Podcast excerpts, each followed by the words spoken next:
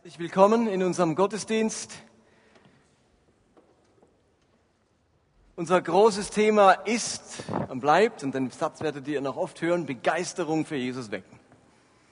Dieser Glaube und dieser Jesus ist es wert, dass man begeistert von ihm ist und dass man seinen Glauben mit Begeisterung lebt. Ich finde, eine Ehe, wenn man verheiratet ist, ist es der Ehepartner wert dass man von ihm begeistert ist und dass man alles dafür tut, dass man von seinem Partner begeistert ist. Dafür ist eine Ehe zu schade, als dass man miteinander 50 Jahre zusammenlebt, ohne begeistert zu sein.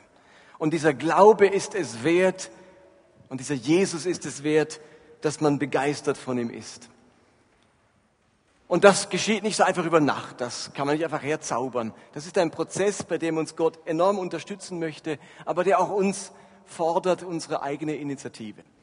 Und wir haben letzten Sonntag gesagt, dass es vier entscheidende Grunderfahrungen braucht im Leben eines jeden Christen, um auf Betriebstemperatur zu kommen, dass unser Glaube in die Gänge kommt, damit er sich so entwickelt, so vital und lebendig, dass sich wirklich Begeisterung einstellt in diesem Glauben. Und diese vier Grunderfahrungen, ich wiederhole sie noch mal ganz kurz, sind zum einen die Erfahrung liebevoller Gemeinschaft. Wenn ich liebevolle Gemeinschaft im Rahmen von Kirche, vom Reich Gottes erlebe, dann hat das Auswirkungen auf meine Begeisterung im Glauben. Und wenn ich diese liebevolle Gemeinschaft nicht erlebe, dann ist das auch ein Ablöscher für mein Gläubigsein, für mein Christsein. Also liebevolle Gemeinschaft erleben ist das eine. Das andere ist die Erfahrung tiefgreifender persönlicher Veränderung. Wir alle wollen im Laufe der Jahre feststellen können, dass wir uns durch diesen Glauben und durch unsere Beziehung zu Gott tiefgreifend verändern. Wir wollen nicht nach zehn Jahren immer noch dieselben sein, immer noch mit den gleichen Versuchungen, Charakterschwächen und so weiter zu kämpfen haben, sondern wir wollen erleben, dieser Glaube hat wirklich Kraft, mich zu verändern.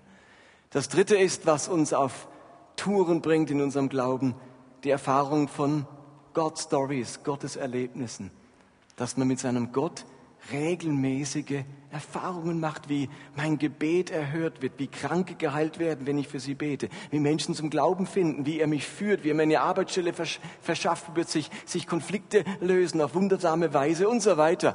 God Stories.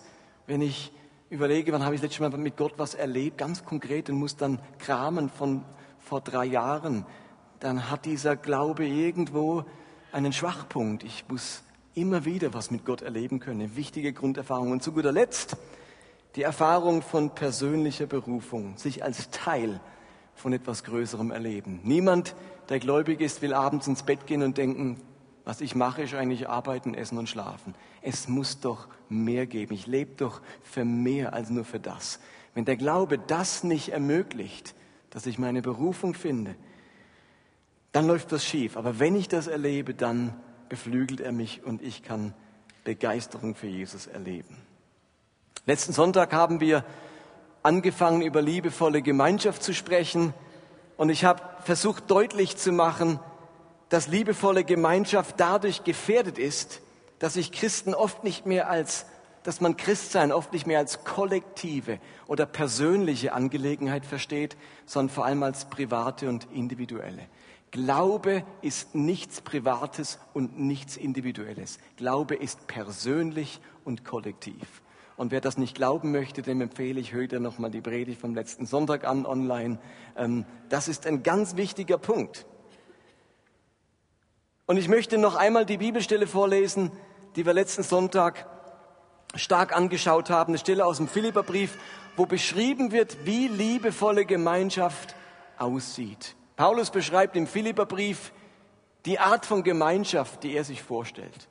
Das, was man als liebevolle Gemeinschaft bezeichnen könnte. Kapitel 2 ab Vers 1 heißt es, und achtet mal auf die Verben, die gebraucht werden. Ermutigt euch gegenseitig, äh, ermutigt ihr euch gegenseitig, Christus nachzufolgen?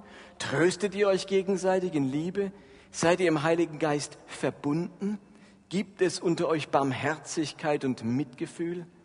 Dann macht doch meine Freude vollkommen, indem ihr in guter Gemeinschaft zusammenarbeitet, einander liebt und von ganzem Herzen zusammenhaltet. Seid nicht selbstsüchtig, strebt nicht danach, einen guten Eindruck auf andere zu machen, sondern seid bescheiden und achtet die anderen höher als euch selbst. Denkt nicht nur an eure eigenen Angelegenheiten, sondern interessiert euch auch für die anderen und für das, was sie tun. Eine wunderschöne Beschreibung liebevoller Gemeinschaft. Wenn das passiert, wenn das Paulus auch über uns sagen könnte, dann würden wir ähm, äh, liebevolle Gemeinschaft im biblischen Sinne miteinander erleben. Also diese Elemente, die Paulus hier aufzählt, die müssen Teil unserer Grunderfahrung von Gemeinschaft sein. Ermutigen, ermutigt werden, trösten und getröstet werden, innige Verbundenheit, das Erleben von Mitgefühl und Barmherzigkeit, gut zusammenarbeiten, von Herzen zusammenhalten, bescheiden sein und Hochachtung voreinander haben und Interesse füreinander zeigen. Und heute möchten wir darauf eingehen, wie sieht das Ganze praktisch aus? Wie können wir das praktisch umsetzen? Was hilft uns, um das wirklich leben zu können? Und wir teilen uns die vier Punkte, die wir für euch haben. Michel bringt zwei und ich bringe zwei.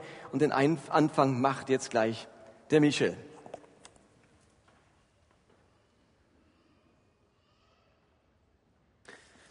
Ja, wie kann liebevolle Gemeinschaft praktisch entstehen? Der erste Punkt, wir nennen es, du wirst vom Gast zum Gastgeber. Liebevolle Gemeinschaft kann man nicht einfordern und verlangen. Man kann sich nur dafür einsetzen. Und das beginnt bei jedem persönlich, bei mir, bei jedem von uns. Im Kennenlernkurs sprechen wir davon, wir wünschen uns, dass Menschen vom Gast zum Gastgeber werden. Das ist eine unterschiedliche Rolle. Nur heute spreche ich jetzt nicht nur zu all denen, die Mitglieder bei uns sind, sondern auch zu euch Gästen, das ist nämlich nicht eine Frage, ob du strukturell Gast oder Mitglied oder Besucher bist, sondern wenn du in einer Gemeinschaft bist, dann hat jeder die Möglichkeit, in die Rolle des Gastes zu schlüpfen oder in eine Rolle des Gastgebers zu schlüpfen, egal ob du formell dabei bist oder nicht, denn da geht es um Gemeinschaft. Liebevolle Gemeinschaft ist nur dann möglich, wenn ein Großteil der Menschen in einer Gemeinschaft wechseln in die Rolle des Gastgebers. Ein Gast, der darf zu Recht Interesse, Zuwendung, Aufmerksamkeit, Initiative von der Gemeinschaft, wo er ist, einfordern und erwarten. Er ist ja Gast. Wenn aber in einer Gemeinschaft alle nur in der Rolle des Gastes bleiben und alle nur Gäste sind und niemand in der Rolle des Gastgebers ist, dann ist eben auch niemand da der einem Zuwendung schenkt, der einem Interesse und Aufmerksamkeit entgegenbringt. Also in die Rolle des Gastgebers zu kommen, beginnt bei mir ganz persönlich, bei dir, bei jedem von uns. Ich leiste so einen Beitrag zu liebevoller Gemeinschaft. Und da geht es nicht um etwas, was ich ein, zweimal versuche und dann habe ich meine Schuld getan, sondern wir reden von einer Grundhaltung, die immer da sein könnte, wenn man sich trifft. Und das ist dasselbe, ob wir von einem Gottesdienst reden, von einer Kirche, von einer Gemeinde, von einer Kleingruppe, von irgendwo, wo Menschen zusammen sind. Wenn du Menschen triffst, hast du diese Chance. Lasst uns hören, was passieren kann, wenn das nicht passiert. Wie sich Menschen fühlen, die keine Gastgeber erleben. Und ich lese euch einen Brief, den wir im letzten Jahr von jemandem bekommen haben, der als Gast zu uns hier in den Gottesdienst kam, hier bei uns. Die Person schrieb, ich fand es eher ungewohnt, so einen eher modernen Gottesdienst in einer richtigen alten Kirche zu erleben. Das hat irgendwie eine richtig schöne Atmosphäre gegeben, etwas Bezauberndes. Aber ich hätte mir gewünscht, dass es jemanden gekümmert hätte, dass ich da bin, dass mich jemand bemerkt hätte. Ich saß alleine in einer Kirchenbank. Außerdem, außer beim Eingang, als ich mein Geschenk erhielt und kurz nach dem Gottesdienst hat niemand ein Wort zu mir gesagt, obwohl ich noch mindestens fünf Minuten alleine vor der Kirchentür gestanden habe. Ich hätte mir wohl gewünscht, dass sich jemand ein bisschen um mich gekümmert hätte. Am besten jemand in meinem Alter. Ich bin schüchtern ich habe mich nicht getraut, einfach in eine Gruppe fremder Menschen reinzulaufen, die an diesem Ort quasi zu Hause sind. Und ich wusste auch nicht, ob ich da jetzt einfach mitessen durfte. Also bin ich alleine in den McDonald's gegangen. als niemand auf mich zuging. Ich war etwas traurig, es wäre schön gewesen, mal mit jemandem zu reden. Ich würde vielleicht wiederkommen wegen der Musik und weil der Gottesdienst nicht am Morgen ist. Ich komme aber eher nicht wieder, weil ich mich schlussendlich echt nicht willkommen gefühlt habe. Mir hat einfach Gemeinschaft gefehlt. Ich denke, ihr macht eine gute Arbeit, aber vermutlich würde es nichts schaden, noch etwas aufmerksamer mit neuen Gesichtern umzugehen. Das mit dem Geschenk ist schön und gut, aber persönliche Begegnungen zählen viel mehr. Gerade wenn ich da an das Kreuz denke, das ich erhalten habe. Wie soll ich glauben, dass Jesus mir begegnen will, wenn es seine Kinder nicht tun? Dieser Brief hat uns sehr betroffen gemacht. Und es macht etwas deutlich. So wie die fehlende Erfahrung von liebevoller Gemeinschaft abschreckend und abstoßend wirkt. Auf der anderen Seite genauso anziehend ist es, wenn man diese Gemeinschaft erlebt und liebevolle Gemeinschaft funktioniert. Und darum, das kommt hier gut zum Ausdruck, ist diese liebevolle Gemeinschaft eines der vier Grundbedürfnisse, die wir Menschen die Christen haben und unbedingt erleben müssen, wenn sie in eine Gemeinde kommen. Auch hier bei uns. Wir kommen da nicht drum rum, wir wollen das sicherstellen. Zu diesen Grunderlebnissen gehört nicht einfach nur gute Musik oder eine gute Predigt, die kann ich mir auch am nächsten Tag im Internet downloaden oder mir eine schöne CD kaufen. Aber die Erfahrung liebevoller Gemeinschaft kann man nur vor Ort. Die machst du nicht übers Internet. Und ich denke, ganz oft gelingt es uns gut, das Wahrnehmen von Gästen und das herzliche Aufeinander zugehen. Aber zu oft gelingt es uns eben auch nicht. Oder wir überlassen diese Arbeit unserem Kontaktteam am Eingang, diese Aufgabe wahrzunehmen, aber das war nie die Idee, dass wir das, diese Aufgabe unserem Kontaktteam überlassen. Es ist eine Aufgabe von uns allen. Ihr alle, die ihr da seid, seid eingeladen, in die Rolle des Gastgebers zu kommen. Und diese Erfahrung liebevoller Gemeinschaft, die beginnt damit, dass wir Menschen wahrnehmen, dass wir aufeinander zugehen, dass wir Interesse zeigen, dass wir die Distanz überwinden. Und das braucht ein klein wenig innere Kapazität im Herz, in der Seele, um jemanden zu fragen, hey, schön bist du da, bist du das erste Mal da, wie geht es dir?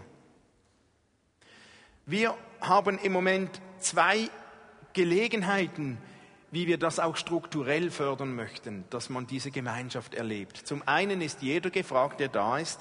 Dann gibt es zwei konkrete Möglichkeiten. Zum einen wird im Moment jeden Monat eine bis zweimal eine Liste hinten beim Kontaktteamtisch ausliegen, wo Menschen aus unserer Gemeinde gerne einfach euch einladen zum Nachtessen.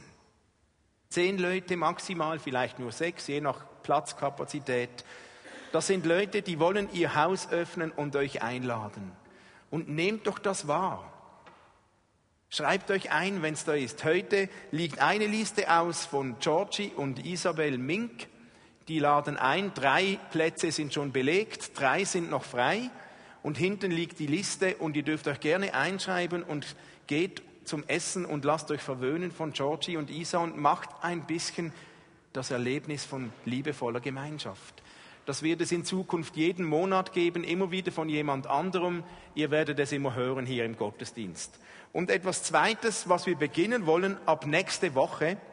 Wir beginnen mit einem kleinen Kirchenbistro. Das heißt, hinten hat ja die Theodorsgemeinde einen Schrank eingebaut mit Kaffeemaschine und Material. Ab nächsten Sonntag gibt's jeden Sonntag die Möglichkeit, hier in der Kirche ein bisschen früher zu kommen und einen Kaffee zu trinken und mit Menschen zusammenzusitzen und Gemeinschaft zu erleben. Ab Viertel vor fünf jeden Sonntag wird geöffnet sein, vor dem Gottesdienst Wenn du ein bisschen Gemeinschaft erleben möchtest und nicht nur in den Gottesdienst sitzt, dann komm um Viertel vor fünf, komm um fünf, bis um fünf vor halb, fünf Minuten bevor der Gottesdienst beginnt, bekommt ihr einen feinen Kaffee, ihr könnt Platz nehmen in unserem Bistro hinten, wir können sprechen, einander treffen. Nach dem Gottesdienst auch nochmals eine Viertelstunde, wenn du Gast bist, dann kannst du dorthin kommen, dort ist jemand vom Kontaktteam, ich werde dort sein oder Martin, wir können uns treffen und sprechen das wird neu sein ab nächste Woche. Ihr bekommt noch ein E-Mail, aber dann habt ihr schon mal gehört. Das sind zwei Möglichkeiten, wie wir fördern wollen, dass liebevolle Gemeinschaft ein bisschen mehr entsteht, neben unserem persönlichen Beitrag.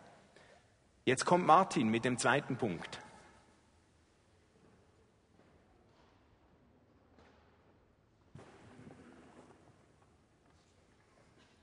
Das Zweite, das uns helfen kann, ganz praktisch in dieses Leben von liebevoller Gemeinschaft hineinzukommen, ist es, was ich nenne, sein Beziehungskonto zu pflegen. Grundsätzlich, glaube ich, kann man sagen, dass man nicht mehr von seinem Beziehungskonto abheben kann, wie man auch im Laufe der Zeit einbezahlt hat. Wenn ich keine Freundschaften pflege, wenn ich kaum in Beziehungen mich investiere, dann darf es mich auch nicht wundern, dass ich im Falle vielleicht einer Krankheit oder einer Not nur wenig Besuch bekomme oder nur wenige bei mir nachfragen. Ich kann nur so viel abheben, wie ich eingezahlt habe. Und es gibt Menschen, die kein besonderes Bedürfnis nach Gemeinschaft oder nach Freundschaft verspüren. In der Zersplitterung unserer Gesellschaft wird es einem ja auch regelrecht abgewöhnt. Viele von uns müssen damit klarkommen, dass sie von ihrer Lebenssituation her relativ wenig Gemeinschaft und Beziehung erleben, weil sie vielleicht alleine wohnen in ihrer Wohnung, die Geschwister haben ihre eigenen Familien an einem anderen Ort, die Eltern wohnen auch nicht mehr mit im Haus oder auf dem Hof oder der Nachbarschaft. Und die Menschen um einen herum, die haben alle verschlossene Türen, Zäune. Und es ist gar nicht mehr so einfach heutzutage, einfach Menschen zu treffen, einfach Beziehungen zu pflegen. Man muss da richtig was unternehmen dafür. Aber für jeden von uns, da kommt der Moment, wo wir auf Beziehung und auf Gemeinschaft angewiesen sind. Irgendwann kommt der Moment, früher oder später. Und dann ist es gut, wenn ich auf mein Beziehungskonto kontinuierlich einbezahlt habe. Irgendwann hat ja der Staat mal erkannt, dass Menschen ihr Leben lang in eine Rentenversicherung einzahlen müssen, damit man am Ende nicht vor dem finanziellen Ruin steht, wenn man nicht mehr arbeitet. Und ich glaube, irgendwo müssen wir Christen erkennen, eigentlich müssen das alle Menschen erkennen, dass Menschen ihr Leben lang in ihr Beziehungskonto einzahlen müssen, damit man in schwierigen Zeiten und am Lebensende nicht vor dem Beziehungsruin steht. Und wir zahlen natürlich übrigens nicht aufs Beziehungskonto ein, weil wir Angst vor der Einsamkeit oder vor der Krankheit haben, sondern weil es uns geboten ist, Gemeinschaft und Beziehung zu fördern und zu stärken. Es heißt im Prediger 11, Vers 1 im Alten Testament, Lass dein Brot über das Wasser fahren, denn du wirst es finden nach langer Zeit. Verteile es unter sieben oder unter acht, denn du weißt nicht, was für Unglück auf Erden kommen wird. Ein ganz weiser und praktischer Tipp. Die Idee von diesem Vers ist, mit meinem Brot oder mit meinem Besitz anderen Gutes zu tun, andere zu segnen, denn vielleicht brauche ich dieses Brot und dieses Gute irgendwann auch wieder, wenn lange Zeit vergangen ist oder ein Unglück in mein Leben kommt. Hier zahlt jemand Brot auf sein Beziehungskonto ein und kann dann nach langer Zeit oder in der Not davon abheben. Das wusste schon Salomo, als er Prediger, das Buch Prediger schrieb. So funktioniert das Leben. Ich erinnere mich, vor Jahren hat mal jemand aus der Gemeinde ausgetreten, weil er gesagt hat, ich bin krank geworden und es hat mich niemand besucht. Also das hat mich so enttäuscht, jetzt trete ich aus. Aber bei der Rückfrage wurde bewusst, die Person war in keiner Kleingruppe, sie kam sehr unregelmäßig, höchstens einmal im Monat im Gottesdienst, hat sich nirgends in Beziehungen investiert. Ja, und jetzt wurde sie krank, woher soll man es denn wissen? Ich kann ja nicht jeden Morgen euch alle anrufen, seid ihr noch gesund? Man würdet euch bedanken, wenn ich es jeden Morgen machen würde. Also irgendjemand muss es ja mitkriegen. Und man kriegt es ja nur mit, wenn ich irgendwo vernetzt bin, wenn ich in einem Beziehungsnetz bin. Sonst kriegt man es nicht mit und dann liege ich vielleicht tagelang im Krankenhaus, bis man es vielleicht dann zufällig mitbekommt. Also wenn ich nichts einbezahle, wenn ich Beziehungen nicht pflege, dann kann ich nicht langfristig abheben. Vielleicht kurzfristig, aber nicht langfristig. Paulus beschreibt im zweiten Korintherbrief, an einem wunderschönen Beispiel, wie das konkret aussehen könnte. Er fordert nämlich die Gemeinde in, Korinth auf, sich für die Not der Gemeinde in Jerusalem einzusetzen. Gemeinde in Korinth, Gemeinde in Jerusalem. Sie sollen, also die Korinther sollen den Jerusalemern ihren Besitz zur Verfügung stellen. Und die Idee dahinter liest sich folgendermaßen. 2. Korinther 8, 13 und folgende. Es geht mir um einen Ausgleich. Im Augenblick habt ihr viel und könnt ihnen helfen. Ein andermal können sie dann mit euch teilen, wenn ihr es nötig habt. Auf diese Weise hat jeder, was er braucht. Also Paulus beschreibt ein Prinzip des Ausgleiches vom Geben und Nehmen. Ihr Korinther, euch geht's gerade gut, in Jerusalem geht schlecht, jetzt gebt ihr ihnen etwas. Und vielleicht kommt der Moment, wo ihr in Not seid und dann können sie euch geben. Das ist ein Lebensprinzip, das muss man nicht, nur im Reich Gottes ist das so, im Leben ist das so. Geben und nehmen muss irgendwie im Verhältnis stehen. Und dann gibt es Zeiten, wo ich vielleicht nicht so viel geben kann, eben weil es mir schlecht geht, da kann ich nicht viel einzahlen. Aber in den Zeiten, wo man einzahlen kann, da muss man es dann auch machen. Einige Verse später kann Paulus dann im selben Zusammenhang schreiben, denkt daran, wer sparsam sät, wird in Hülle und Fülle ernten. Nee, nee. Wer sparsam sät, auch beziehungstechnisch, wird sparsam ernten. Wer aber reichlich sät, der wird auch reichlich ernten. Ihr Lieben, ich muss bekennen, ich gehöre kontomäßig, was das Beziehungskonto angeht, eher zu den Kleinsparern. Ich muss Franken um Franken einzahlen. Von meinem Typ her kann ich nicht aus dem Vollen schöpfen. Ich bin von meinem Typ her eher jemand, dem seine Frau und seine Familie genug sind. Und vielleicht gibt es von euch auch so Typen. Wenn ich mich nicht bemühe, wenn ich mir nicht vornehme, auf mein Beziehungskonto einbezahlen, einzubezahlen, dann, dann mache ich das viel zu selten. Und dann muss ich erleben, wie ich immer weniger Freundschaften habe und immer weniger Bekannte und dann bin ich irgendwann wirklich nur bei mir. Ich und meine Frau und meine fünf, vier Kinder.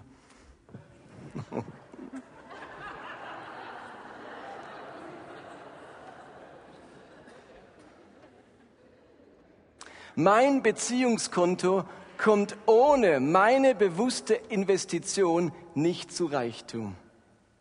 Ich habe von meiner Ursprungsfamilie da auch kein großes Erbe mitbekommen. Aber ich weiß, wie wichtig es ist und ich versuche viele Gelegenheiten zu nutzen, mich in Beziehungen zu investieren. Ich möchte bewusst meinen Radius erweitern, auch über meine Familie hinaus. Aber ich muss auch zugeben, meine Beziehungswährung ist nicht der Smalltalk. Das wird es wahrscheinlich auch nie sein. Diese Währung finde ich nur selten in meinem Geldbeutel. Ich gebe zu, dass ich gerade in den letzten Wochen zwei Bücher über Smalltalk gelesen habe. Ich mich da besser drin werden. Aber wundert euch nicht, wenn ich mit euch im Büro nicht schnell mal einen Kaffee trinke. Da bewundere ich den Michel so. Der hat immer etwas Smalltalk, Wechselgeld in seiner Tasche. Er hat immer was zu erzählen, eine Geschichte auf Lager und kann so Menschen auch in kurzen, kurzen Begegnungen abholen. Diese Währung habe ich nicht so.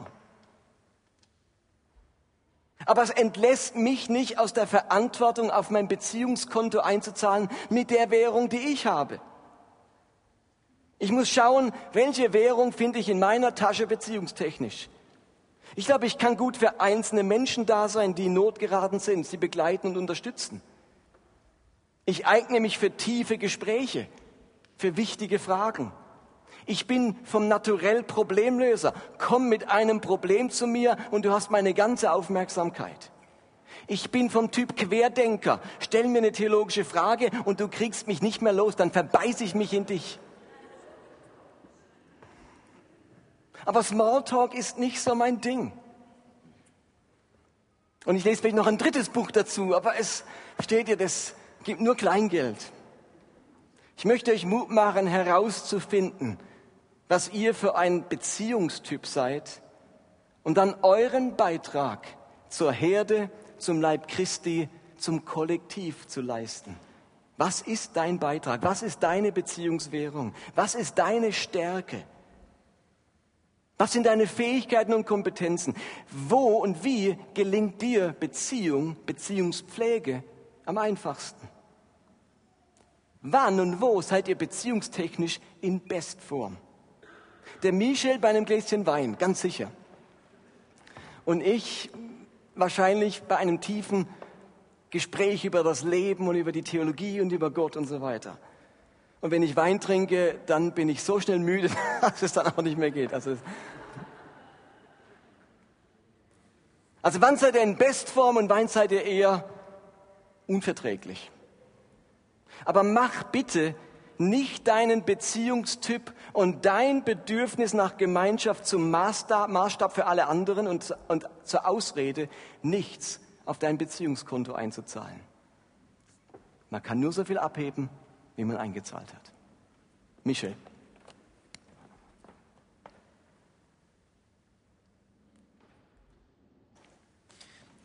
Hätte mir jemand einen Schluck Wein? nein, nein. So, ein dritter Schritt, ähm, der helfen soll, liebevolle Gemeinschaft zu pflegen, ist, es ist hilfreich, wenn man seine Beziehungsebenen definiert. Jeder Mensch hat unterschiedliche Beziehungsebenen. Wir sehen das sehr gut am Beispiel von Jesus. Wir lesen in Matthäus 17, sechs Tage später ging Jesus mit Petrus, Jakobus und dessen Bruder Johannes auf den Gipfel eines hohen Berges. Sie waren dort ganz allein. Auf einmal wurde Jesus vor ihren Augen verwandelt, sein Gesicht leuchtete wie die Sonne und seine Kleider strahlten hell. Plötzlich erschienen Mose und der Prophet Elia, sie redeten mit Jesus. Jesus erlebt seine Verherrlichung und die Begegnung mit Mose und Elia und er teilt dieses Erlebnis mit drei speziellen Menschen. Nur mit drei. Mit Petrus, mit Jakobus und mit Johannes. Nur drei.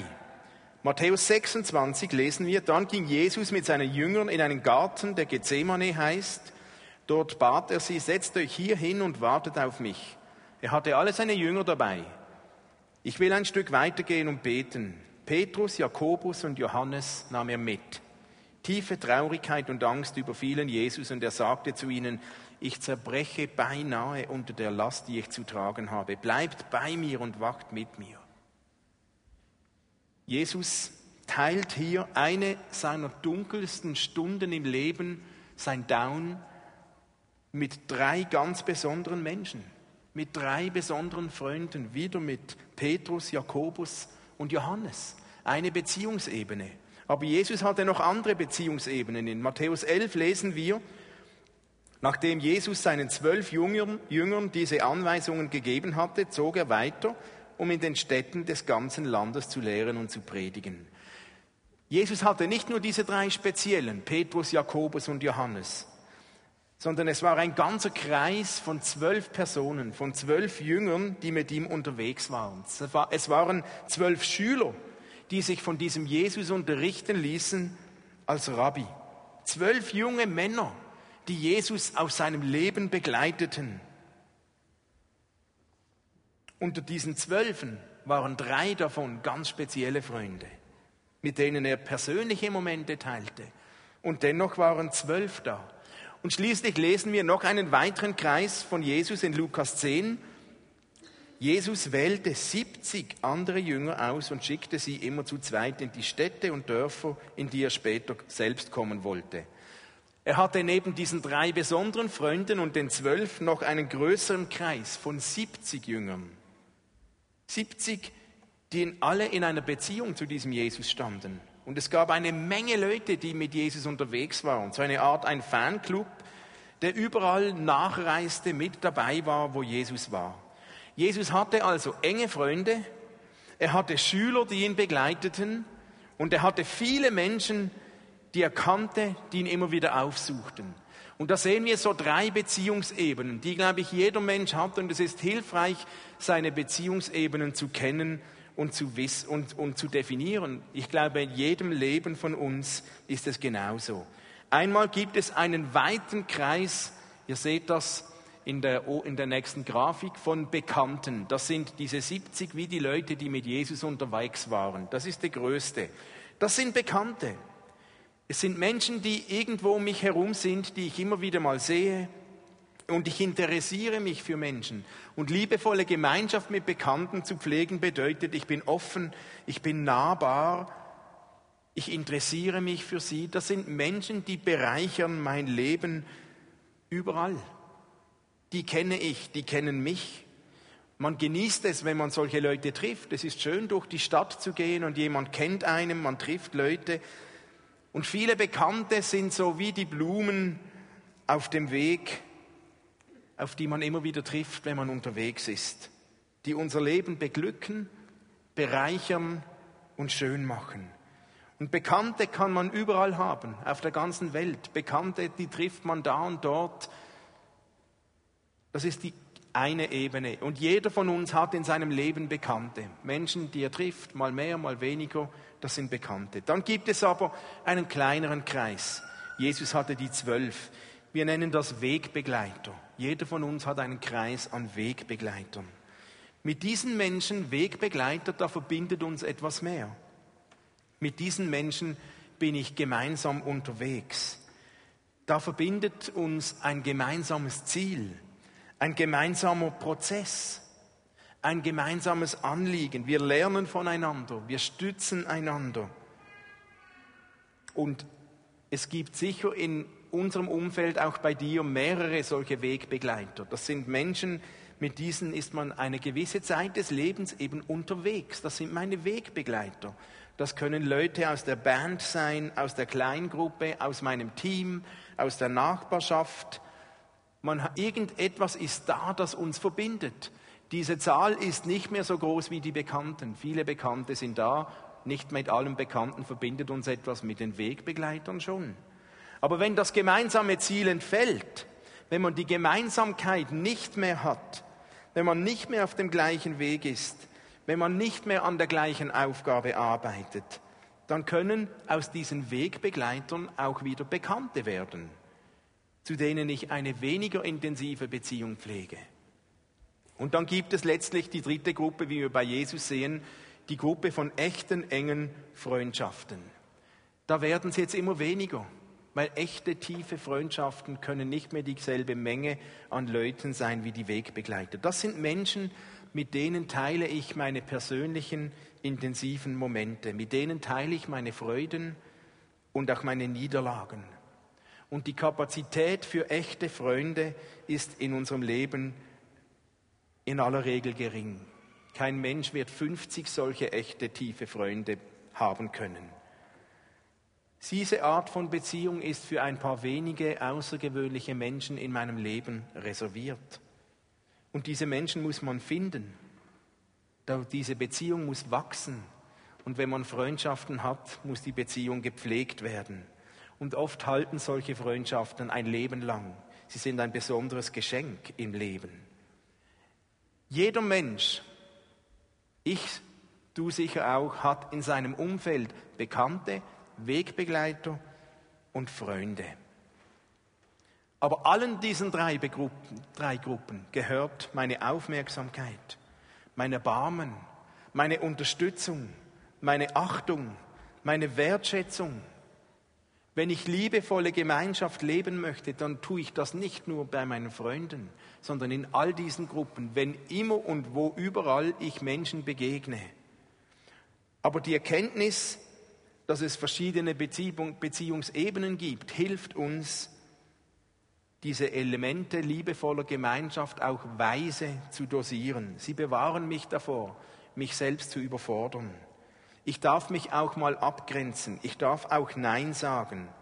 Und die Beziehungsebenen zu erkennen, hilft uns, die Prioritäten richtig zu setzen. Und vielleicht ist jemand, der mal ein Bekannter ist, irgendwann einer meiner tiefen Freunde. Und vielleicht ist jemand für dich ein Wegbegleiter, der für mich ein Bekannter ist. Aber diese liebevolle Gemeinschaft muss auf allen dieser drei Ebenen erfahrbar sein und leben. Es ist zwar logisch, dass die stärkste Erfahrung dieser Gemeinschaft auf der Ebene der Freundschaften passiert, ist ja klar. Da werde ich die intensivsten Erlebnisse und Erfahrungen machen. Aber auf allen diesen drei Ebenen soll liebevolle Gemeinschaft sich auswirken und soll leben. Und in einem Gottesdienst, in einer Gemeinde gibt es vielleicht alles drei. Da sitzen Freunde von mir jetzt hier heute Abend. Und einige von euch sind meine Wegbegleiter. Und einige von euch sind Bekannte von mir, mit denen habe ich nicht so viel zu tun. Liebevolle Gemeinschaft darf sich nicht nur auf die, den Spitz der Freundschaften fokussieren, sondern auch auf Bekannte und Wegbegleiter. Und wir können einem Menschen in einer Minute liebevoll begegnen, einem Bekannten. Nicht automatisch ist das Maß der Liebe, der Gemeinschaft bei den Freunden höher oder tiefer. Es ist anders, es ist intensiver. Aber bei Bekannten ist das auch möglich, in einer Minute, in einem kurzen Moment. Es ist möglich und es macht einen Unterschied, ein liebevoller Blick, ein liebevoller Händedruck, ein herzliches Hallo, schön bist du da, eine liebevolle Begrüßung, eine ehrliche, liebevolle Frage, woher kommst du, wie geht es dir, ist immer und überall möglich. Man kann in einer Minute liebevolle Gemeinschaft pflegen wenn wir das nicht könnten, wir können nicht alle plötzlich 150 Freunde haben, aber liebevolle Gemeinschaft zu pflegen ist überall möglich. Es braucht nur ein bisschen innere Kapazität, ein offenes Herz, um jemanden ehrlich wahrzunehmen. Je mehr wir von uns selbst, von unseren Umständen, von unserem Leben, von unseren Herausforderungen besetzt sind, desto weniger wird uns das gelingen. Und je mehr wir uns nur um uns selbst drehen, wie es mir geht, wie es für mich passt, desto schwieriger ist es. Wenn es uns aber gelingt, einen Schritt rauszumachen aus dem Kreislauf, wo es nur um mich selbst geht, und jemanden, der da ist, wahrzunehmen, dann kann es in zehn Sekunden, in einer Minute, in einer halben Stunde, dann ist es ein großer Segen, der liebevolle Gemeinschaft ermöglicht in einem kurzen Moment. Es ist eine Frage meiner Herzenshaltung. Aber das Wissen um diese drei Beziehungsebenen definiert die Art und Weise, die Intensität, selbstverständlich. Martin?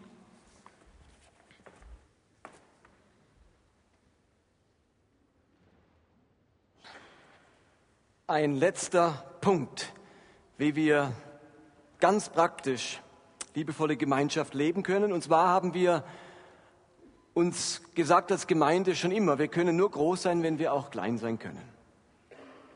Und darum motivieren wir unsere Leute, Teil eines Hauskreises zu sein, einer Kleingruppe. Dort werden oft aus bekannten Wegbegleiter, vielleicht sogar Freunde. Mit diesen Menschen kann man intensiver unterwegs sein und die Grunderfahrung liebevoller Gemeinschaft machen mit diesen Menschen in einer kleinen Gruppe, viel mehr als mit 100 im Gottesdienst. Aber gleichzeitig merken wir, dass das eine Modell der Hauskreise nicht für alle Menschen passt. Nicht alle werden zu Freunden oder Wegbegleitern, indem man mit ihnen gemeinsam singt und betet und in der Bibel liest oder Themen bespricht. Für einige ist das genau der richtige Rahmen, andere brauchen etwas anderes. Und vor einigen Jahren haben wir aus genau der Überlegung heraus etwas eingeführt, das wir leider nicht konsequent fortgeführt haben. Es waren sogenannte Big Basilea Interessensgruppen. Die Idee dieser Gruppen ist es, dass man sich mit anderen Menschen zusammenfindet aufgrund eines gemeinsamen Interesses. Also das Verbindende, das Gemeinschaftsstiftende, das ist ein spezifisches Interesse das mich begeistert, das mich eben interessiert und das ich gerne mit anderen teilen möchte. Das kann eine Gruppe sein, die sich regelmäßig zum gemeinsamen Kochen trifft. Das kann eine Gruppe sein, die regelmäßig miteinander gemeinsame Wanderungen unternimmt. Das kann eine Gruppe sein, die sich trifft, um gemeinsam interessante Bücher zu lesen und durchzuarbeiten. Oder eine Gruppe, die trifft sich, um gemeinsam zu malen oder Wortkunst oder Gedichte ähm, hervorzubringen. Das kann eine Gruppe sein, die sich wöchentlich trifft, um gemeinsam zu walken oder zu joggen. Es kann eine Gruppe sein, die trifft sich, um miteinander Spieleabende zu machen. Es kann eine Gruppe sein, die sich regelmäßig trifft, um Fürbitte für andere Länder oder wichtige geistliche Anliegen zu tun. Es spielt gar nicht so eine, eine Rolle, welches Interesse. Hauptsache, ich finde Menschen, mit denen ich dieses Interesse teilen kann. Und diese Interessensgruppen können zum Ort werden, wo ich dann tatsächlich liebevolle Gemeinschaft erlebe. Und ich mir tatsächlich, wenn ich mit den Leuten auf einer Wanderung bin, in der herrlichen Natur, auf diesem Berggipfel oder diesem schönen Wald, da gelingt mir mehr Miteinander, Gespräch, Zuwendung, als wenn wir in einer kleinen Gruppe im Wohnzimmer sitzen und miteinander singen oder irgendein Thema besprechen. Also was für den einen wunderbar gelingt, gelingt in dem Rahmen für den anderen nicht und der bräuchte da eine andere Möglichkeit. Wenn wir also miteinander wandern, dieses Buch besprechen, zusammen Fürbitte tun, miteinander kochen, gemeinsam stricken, Karten spielen oder was auch immer, dann darf das die Zeit sein, in der wir nicht nur unser Interesse pflegen, sondern gleichzeitig einander trösten, einander Mut machen, uns zuhören, uns Komplimente machen, einander wahrnehmen, Hilfe anbieten und so weiter. Zudem sind Interessensgruppen eine ganz gute Möglichkeit, auch Menschen einzuladen, die mit dem Glauben nicht so viel am Hut haben. Also ich kann nicht jeden meiner nichtchristlichen Bekannten in ein Hauskreis einladen, miteinander singen, beten und über die Bibel reden, das wäre für sie eine Überforderung, einfach ein Schritt zu weit. Aber sie wären durchaus bereit, mit mir ein gemeinsames Interesse wahrzunehmen. Und in dieser Interessensgruppe erleben sie nun auch liebevolle Gemeinschaft und machen eine entscheidende Grunderfahrung, die zum Glauben eben dazugehört.